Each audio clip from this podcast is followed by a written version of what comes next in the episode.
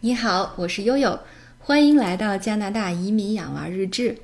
啊，我们家邻居小姐姐哈是一个特别有爱心的小姑娘，她呢有一个宠物狗，嗯，是差不多一岁大的一条狼犬，叫 Ivy。那之前 Ivy 在院子里的时候，经常呃会隔着栅栏朝这个小珍珠狂吠。后来邻居家小姐姐觉得这样很不妥，于是有一天呢，就呃专门找悠悠，我们隔着社交距离啊，让 Ivy 和珍珠呃那么打了个招呼啊，让 Ivy 也认识了珍珠。而且那个小姐姐说说以后珍珠和这个奥斯卡在院子里玩的时候，你不许叫。哎，经过这个教育以后，发现确实啊，这个狗还是很聪明的。确实以后我们在到院子里的时候，Ivy 就不叫了。那么如法炮制，前几天呢？我们家的门铃又响了，一看，哎，又是邻居家小姐姐。这时候她就跟献宝一样，哈，又端着他的小新宠给奥斯卡和珍珠来看。那么他买了一个小仓鼠，啊，说起来小仓鼠呢，这个奥斯卡就呃有一肚子的话想讲哈。呃，我们在北京的时候呢，最早也是在这个宠物市场买了一对儿小仓鼠啊，公的叫啊赞吉，母的叫英达，啊，这个名字都很奇怪哈，都是小小珍珠给起的。对，然后经过他们疯狂的繁殖以后呢，差不多在啊两个月，我们就实现了，呃家里的鼠口就达到了二十四口啊。这个时候呢，嗯，奥斯卡的小本本就开始算账了。他说：“妈妈，你看哈，我买两个小仓鼠一共花了四十块钱，那现在他们已经又生了二十二个宝宝。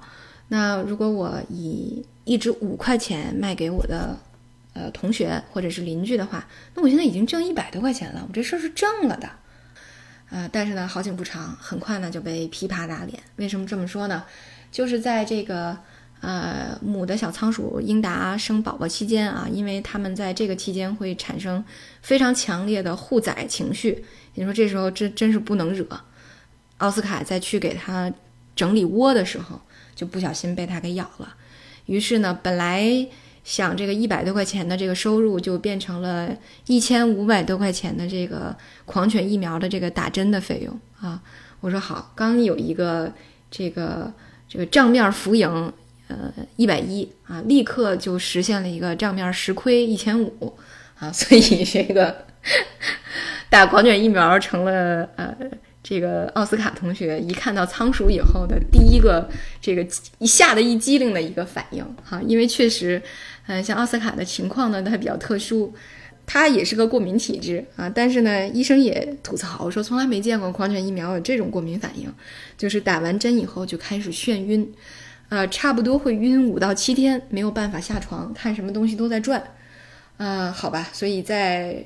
呃，打狂犬疫苗的这几针的过程当中呢，基本上打完了就要躺一周，打完了就要躺一周。对于奥斯卡来说，真的是一个非常这个悲剧的经历哈。啊，那么在那天见到了邻居家小姐姐仓鼠之后，那么奥斯卡就赶紧回家问了我一个问题，说：“妈妈，如果我们在加拿大被仓鼠或者是被狗咬了，那我们？”要不要打狂犬疫苗啊？我们要不要打这个其他的预防针啊？啊，或者是我们应该怎么办呢？哎，这个小伙子有了呃危机处理的意识，我觉得挺好的哈。于是悠悠就又进行了一番学习，结果不看不知道，一看还吓一跳。啊，为什么呢？啊，主要是吓了两跳。呃，这个第一跳是看到了 WHO 的一个呃这个数据统计哈，这也是在二零一八年他发布的。那么中国确实是亚洲第二大狂犬病流行国家。那么但是呢，在全世界范围内，像加拿大、美国、澳洲、新西兰、英国这些国家，基本上已经实现了零狂犬病致人死亡的情况啊，所以可以从某种程度上可以讲。那么，在加拿大已经没有狗咬导致的狂犬病发生了，啊，这就造成了第二个吓一跳，就是在加拿大，狂犬病疫苗不是你想打想打就给打的，啊，怎么怎么回事呢？那我也看了一下哈，说这边有很多华人的经历啊，都会写这个打狂犬，就是关于打狂犬疫苗的这种纠结和吐槽。呃，为什么会有这种情况呢？就是确实，啊，基本上医生是不会给你打狂犬疫苗的。那么这可能也是一个非常严重的一个文化差异吧，因为确实我们从一个狂犬病流行国到了一个基本上狂犬病已经清零的这么一个国家。那那确实会有这样的，可以说有这样的不适哈。比如说哈，我我们的朋友里面确实有遇到过这种情况。那那被狗咬了以后，呃，你是无论你是去附近的诊所也好，还是去医院看急诊也好，那么医生呢都不会给你主动打狂犬病啊疫苗。这时候很多朋友就会问说，我我自己打对吧？我自己要求打，嗯，我自己花钱，嗯，多少钱都行啊。但是呢，医生说你多少钱也。不给你打，因为疫苗这个东西呢是管控的，也就是说你到了医院之后，你会被一番操作惊到哈。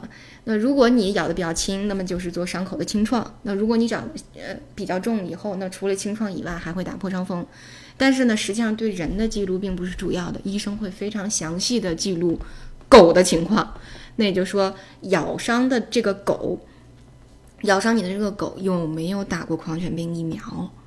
那么它的这个个人情，这个这个个狗情况是什么样的啊？也就是说，会对这个狗做大概为期一周到十天的一个呃观察和隔离啊。也就是说，可能比起人来说，这个时候医院和公卫组织会比较关心狗的情况。那为什么会这样呢？呃，实际上在加拿大这边，健康的猫狗是不携带狂犬病疫苗的。那么狂犬病毒仅仅出现。在已经发病的，或者是十天内即将发病的动物的唾液当中，所以说，如果啊这个动物咬了你会导致你致病的话，那么它十天到十四天之内一定会毒发。所以呢，那么公卫的情况就是说，它暂时不用狂犬病疫苗，而是去观察这个狗狗的情况是怎么样的。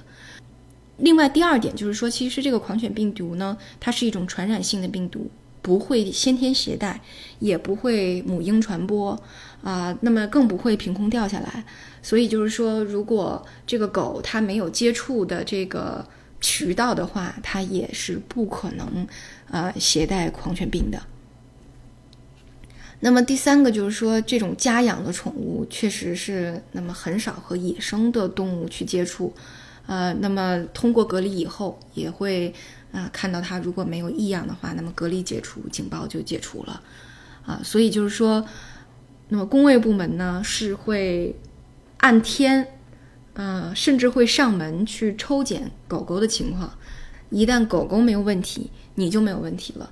那么在更广泛意义上讲，如果这个狗没有问题，说明这片区域啊基本上是安全的。如果狗有问题，那么整个区域可能都会。受到这个感染，或者说都有危险，啊，所以呢，可能在加拿大这边一个狂犬病低发国家，它对这种呃病的处置是这样的一个程序。